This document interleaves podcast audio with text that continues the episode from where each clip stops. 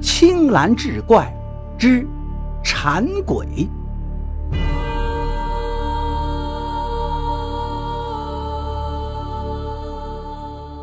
话说明朝时候，牛家村有个叫梨花的姑娘。这姑娘一出生便是个巨婴，经年累月，孩子的体重是不断增长。等到二十二岁的她，体重已经达到了三百来斤，那走起路来就像一座移动的小山一样。梨花呢，小时候跟张毛定了娃娃亲，当年两家达成了协议，十八岁就让他们完婚。可是约定时间早已过了，张毛却没有提亲。梨花的父亲老牛来到张毛的村子一打听，张毛竟然和一个叫杨巧儿的富家小姐定了亲。老牛回到家，把打听来的消息就告诉了梨花。梨花眉头紧皱，哎呀，强扭的瓜不甜。人家既然不愿意娶我，咱们就退亲算了。十几年前，那是老牛冒死从冰河中救出了张毛。张毛的父亲得知老牛只有一个女儿后，是他主动提议让梨花跟张毛定娃娃亲，好日后孝敬老牛，报答老牛的救命之恩。万万没想到，这张毛居然是背信弃义。一旦退掉娃娃亲，梨花很有可能再也嫁不出去了。为了女儿的幸福，老牛吃过午饭就去了张毛家，想说和张毛和梨花成亲。可不成想，张毛得知老牛的来意之后，堵着门说：“牛大叔，当年您救了我，不错。可婚姻是一辈子的事儿啊！您姑娘梨花这身材，我真是接受不了啊！”你老牛想骂张毛，可话到嘴边又咽了下去，心里越想是越堵。于是呢，跑到镇上的小酒馆就喝起了闷酒。天儿渐渐黑了。为了让父亲吃些可口的饭菜，梨花就出去买了点酒和肉。他走在回家的路上，忽然从一棵大槐树后面窜出一个干瘦的老头，二话不说抢了梨花手中的酒肉就跑。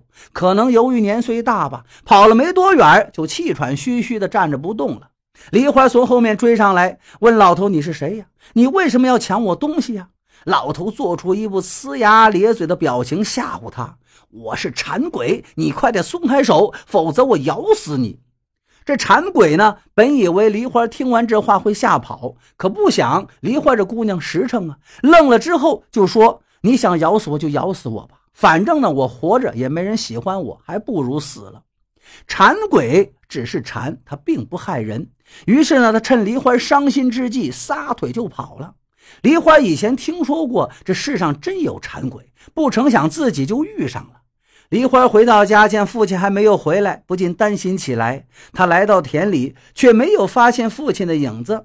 梨花想到今天遇到的馋鬼，再想想父亲突然不见了，他心里吓坏了，四处寻找。来到村口时，却碰到了醉醺醺回家的父亲。见到父亲完好的归来，梨花就哭了。老牛问孩子：“你哭什么呀？”梨花边走边说：“今天遇到了馋鬼，把这事情就跟父亲说了。”老牛是吃惊不已，他告诉闺女：“如果日后再遇到鬼怪抢东西，一定别追。”可梨花却说：“那个馋鬼虽然相貌丑陋，可好像并没有害人之意。”回到家里，老牛就把去找张毛的事情说了。见梨花伤心，他安慰孩子。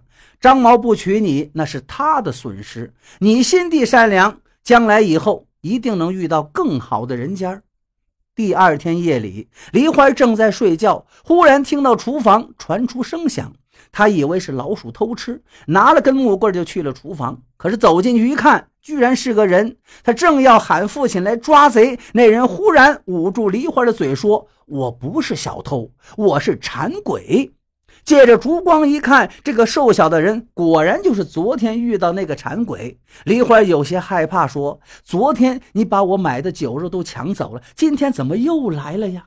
馋鬼叹了口气，说：“我最大的梦想就是吃一顿皇宫里的御膳，可是皇宫呢有门神把守，我根本进不去。大富大贵的人家也有门神把守。”我想偷点吃的真的很难，现在我这岁数大了，就更难了。为了解馋，我只能在路上抢点吃的。我知道你心眼好，所以跑到你家来找吃的了。梨花听完说：“那行，我家里还真是还有点酒肉，您要是不嫌弃，您就都吃了。”说完，就把这些酒肉拿出来给了馋鬼。馋鬼是心满意足，吃好喝好之后说：“昨天我吓唬你说咬死你，你不但不躲，还说活着不如死了好。姑娘，你是不是有什么烦心事儿？你跟大爷我说说。”梨花心中苦闷啊，平时也没法跟父亲说，怕父亲听了之后只能是跟着难过，于是就把心中这些压抑跟着馋鬼说了。馋鬼听到张毛嫌弃梨花肥胖，与别人订婚，也是气得捶胸顿足。梨花说：“您呢，不用为我鸣不平了，我认命了。”可不想着馋鬼竟说：“姑娘，你放心，我能治你这个胖。”梨花听后不敢相信：“鬼大叔，您真能治肥胖吗？”那馋鬼点点头说：“你知道我为什么这么馋，而且天天吃酒喝肉，我却不胖吗？”梨花摇摇头说：“不知道。”馋鬼说：“我身体里呀有两只馋鬼虫，它们中有一只控制我的馋行，另一只吸收我体内的营养，所以我怎么吃都不会胖。”梨花一听，吃惊不已。还有这种事儿？馋鬼说：“当然了，馋鬼虫威力极大，只要让它轻轻咬你一下，你就会中了馋鬼虫的毒，到时候你就会慢慢的瘦下来。”听了这话，梨花是惊喜不已，跪倒地上请求馋鬼帮助自己。那馋鬼背过身去，默念几句，然后从嘴里拿出了一条长约三寸、酷似蜈蚣、长着一大一小两个头的多足虫。梨花惊诧地问：“这就是馋鬼虫啊？”馋鬼笑了笑：“是啊，是让馋鬼虫在你的无名指上咬上七次，每七天咬一次，到时候你的身体就和正常女孩一样苗条了。”馋鬼拿着这馋鬼虫的大头，在梨花的无名指上就咬了一下。这一咬之后，梨花顿时感觉全身凉凉的，身子就轻飘飘的。仅仅半个月时间，这梨花的体重就减掉了很多，容貌也瞬间漂亮起来。馋鬼虫帮助梨花减肥的事是不胫而走，一些受肥胖困扰的人闻讯后都跑来请馋鬼帮着减肥。这馋鬼呢，在梨花的请求下也帮着同意了。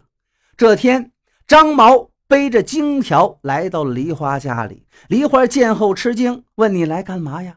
张毛说：“老牛叔，如果当初不把我从冰河里救出来，我早就死了。我早应该按照事先的约定娶你。可是我呢，鬼迷心窍，迷上了杨巧儿。我最近才知道，他是个不孝之人。他父亲常年卧病在床，如果我娶了她，他父亲岂不是更要受虐待？”而你心地善良，所以呢，我负荆请罪，希望你能原谅我。我希望你和老牛叔再次同意咱俩的婚事。这些话让老牛也听到了，一见张毛的态度还算诚恳，就问梨花闺女：“这事你说咋办？”梨花看见张毛确有悔改之意，说：“世人哪有不犯错的？既然你知道悔改了，我呢，给你一次机会，我没意见。”梨花跟张毛正式定亲后，张毛一有时间就来梨花家里帮着干活。此时的梨花无论身材还是容貌都已经达到了理想的程度。这一天，张毛对梨花说：“我父亲呢，常年卧病在床，身体有些肥胖。郎中说他要再胖下去对病情不利，能不能借这个馋鬼虫帮我父亲减减肥？”馋鬼为了吃到这御膳，昨天启程去了京城。临走时呢，他就把这馋鬼虫交给了梨花保管。但是嘱咐说，用馋鬼虫给人治疗肥胖时，要用馋鬼虫的大头，然后把治疗过的人你得记下来。梨花这人实在，见张毛现在也不是外人了，已经定了亲了，就把装有馋鬼虫的青花瓷瓶交给了张毛。奇怪的是，张毛拿走馋鬼虫后，多日不来了。梨花就跑到张毛家，可张毛不在，只有他父亲瘫痪在床。梨花问张毛去哪儿了。张毛的父亲气呼呼地说：“这个混账东西，给我在床上放了一点吃的东西之后，带上馋鬼虫就走了。去哪儿我也不知道。”梨花一听大惊啊，心说：“张毛这是去哪儿了？找不到张毛。”梨花只好先行回家。回到家刚坐下，馋鬼火急火燎的回来了。梨花问馋鬼是否吃到了御膳。馋鬼说：“皇宫中的门神把守森严，我根本进不去。可他在宫门外树底下乘凉的时候，看见张毛在一位大臣的带领下进了皇宫。见梨花惊诧，馋鬼说：‘皇上也得了肥胖症，他天天日常活动很困难。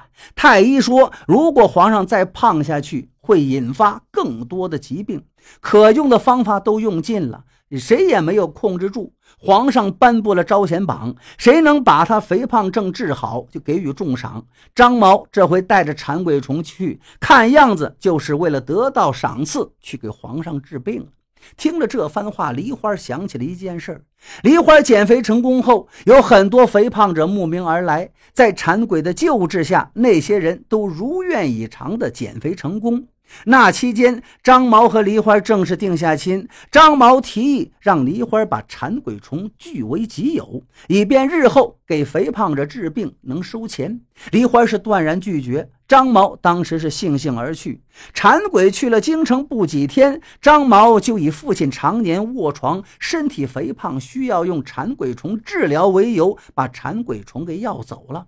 那天，梨花见到张毛的父亲后，发现。张毛他爹身体很瘦，显然张毛就是骗了梨花。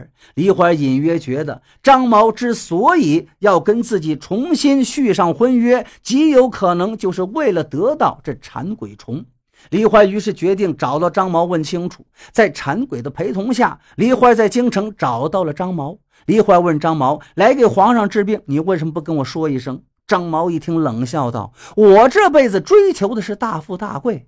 当初跟杨巧儿定亲，我也是为了她的家产。后来得知你有馋鬼虫，我就放弃她，与你重归于好。可是你这人脑子笨，放着钱你不会挣，偏要帮着馋鬼，免费给那些肥胖者治病。”我不久前知道皇上招贤的事儿了，就以我爹需要减肥为由，把这馋鬼虫骗到手中。我给皇上治疗之后，效果非常好，才半个月时间，皇上的龙体这体重就降了大半了。皇上是龙颜大悦，赐了我很多钱。我现在要什么有什么，咱俩这事儿就此了断。看看无情的张毛，梨花伤心已极。当他提出要回馋鬼虫时，张毛笑了：“馋鬼虫是我的了，你做梦也别想要回去。”见梨花要来抢着馋鬼虫，张毛一脚就把他踢翻在地，然后大摇大摆地走了。在客栈里，梨花很自责，怪自己没有看清张毛的真面目，使得馋鬼虫落到了张毛手中。馋鬼说。在太阳底下，我虽然不能现出真身帮助你教训张毛，可是换回馋鬼虫对我来说是易如反掌啊！那是我的玩意儿啊！你知道我为什么没有把馋鬼虫召唤回来吗？梨花摇摇头说：“那不知道啊。”馋鬼说：“馋鬼虫有大小两个头，两张嘴，大的头咬人之后人会瘦。”但七七四十九天之后，必须再让那小头的嘴咬上小拇指一下解毒，否则减肥之人会减肥不停，直到瘦死。张毛不得要领，虽然眼前给皇上减肥成功得了赏赐，可是日后他必然得到惩罚。果然，那皇上是越来越瘦，越来越瘦，两个多月之后，瘦的都爬不起身了。皇上问张毛怎么回事。张毛怎么知道？皇上一怒之下，把张毛就打入大牢。梨花于是以能给皇上治病为由，见到了皇上。梨花按照馋鬼所说，用馋鬼虫的小头的嘴咬了皇上的小拇指一下，皇上立刻有了食欲，不多久就恢复了正常体重。在得知张毛的人品之后，皇上大怒，给张毛戴上枷锁。关进了装满金银珠宝的金库，让他虽然拥有金山银山，却无法享用，直至郁闷而死。这皇上也真是有闲心。梨花有功，皇上问姑娘：“你想要什么赏赐？”梨花摇摇头：“民女，我什么都不想要。馋鬼虫是馋鬼的宝物，我来给您治病也是受了馋鬼的指点。馋鬼多年来一直有一个愿望，梦想着吃一顿御膳。